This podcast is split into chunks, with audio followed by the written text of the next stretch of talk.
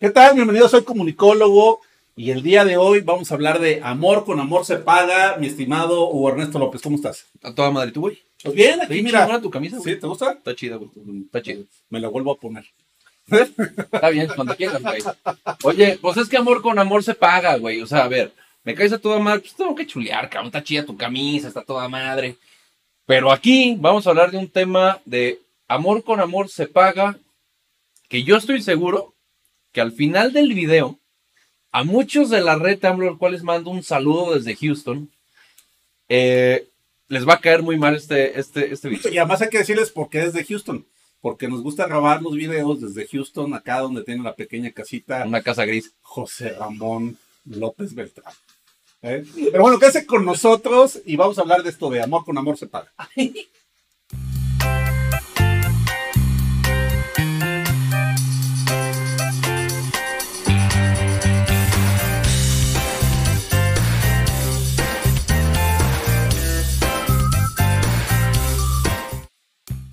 Bueno, esto de amor con amor se paga es un discurso de entre el Foro de Sao Paulo y el Grupo Puebla que mucha gente tiene este miedo de que México se convierta en el Venezuela del Norte. Así es, de hecho, eh, esto de amor con amor se paga fue una estrategia de comunicación que usó Hugo Chávez en su momento para ganar la ratificación, eh, primero de, de mandato en su país y luego para empoderarse del poder, ¿no? Totalmente. Y eh, de alguna manera, pues esta estrategia de comunicación política se ha venido a aterrizar a México.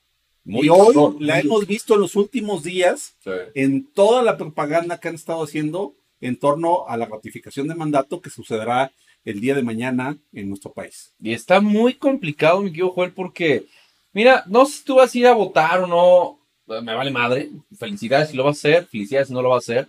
Es tu decisión.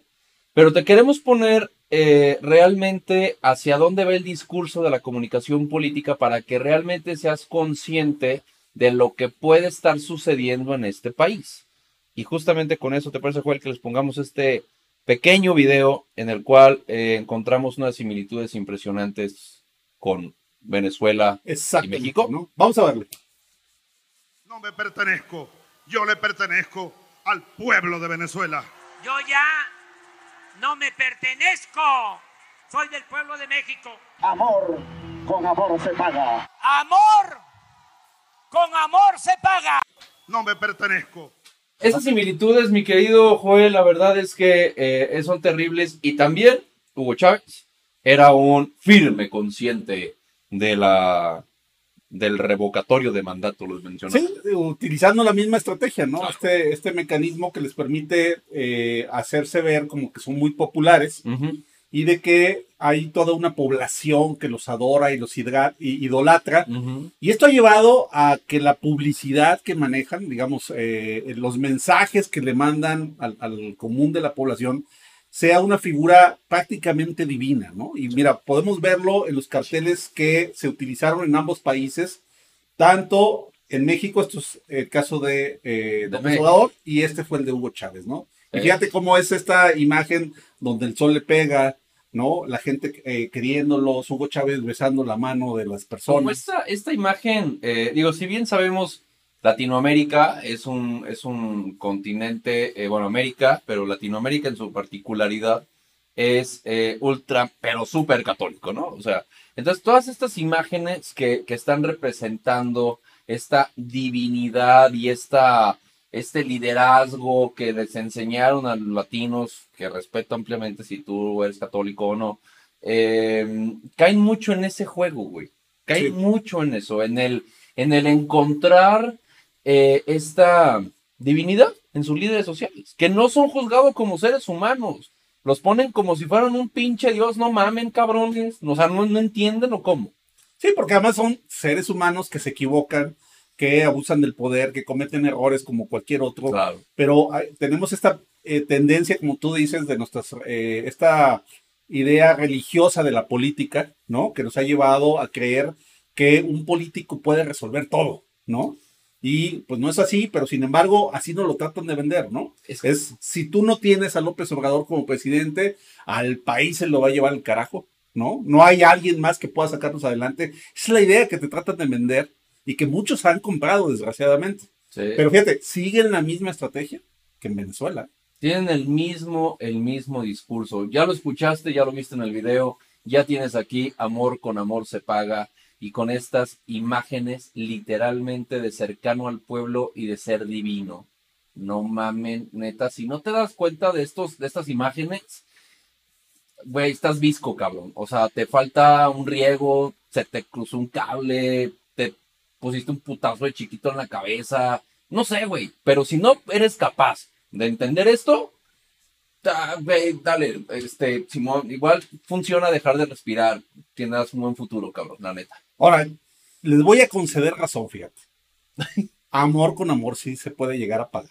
¿Se acuerdan cuando les dije ¿Eh? que la última imagen del video le iba a doler a la red AMLO? Sí, claro.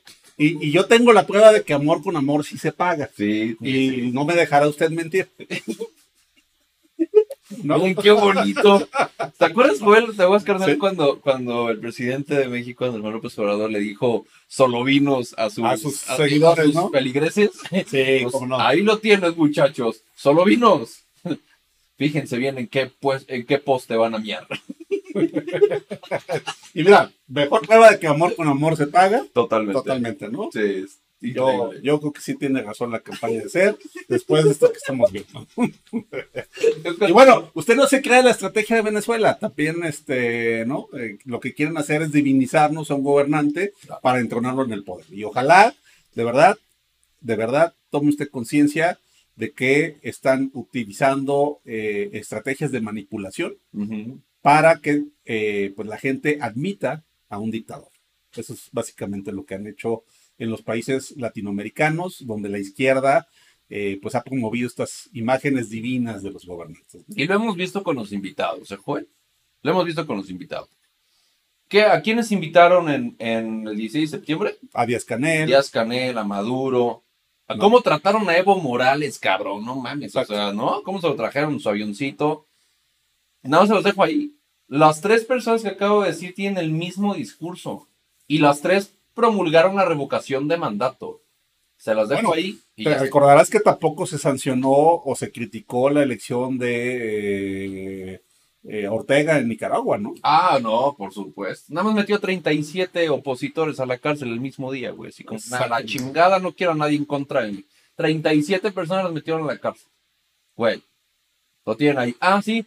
Y también a Nicaragua, AMLO mandó gente para que asesorara a eh, Daniel Ortega. Así es. Nada más los dejo así. No, Bueno, yo sí voy a divinizar a alguien, ah, a este perrito. ah, huevo. La neta. Sí, la la verdad neta. es que sí me gusta para que sea este líder moral de la sociedad mexicana. Es el, es el pinche solovino que vale la pena, cabrón. Sí, ¿verdad? güey.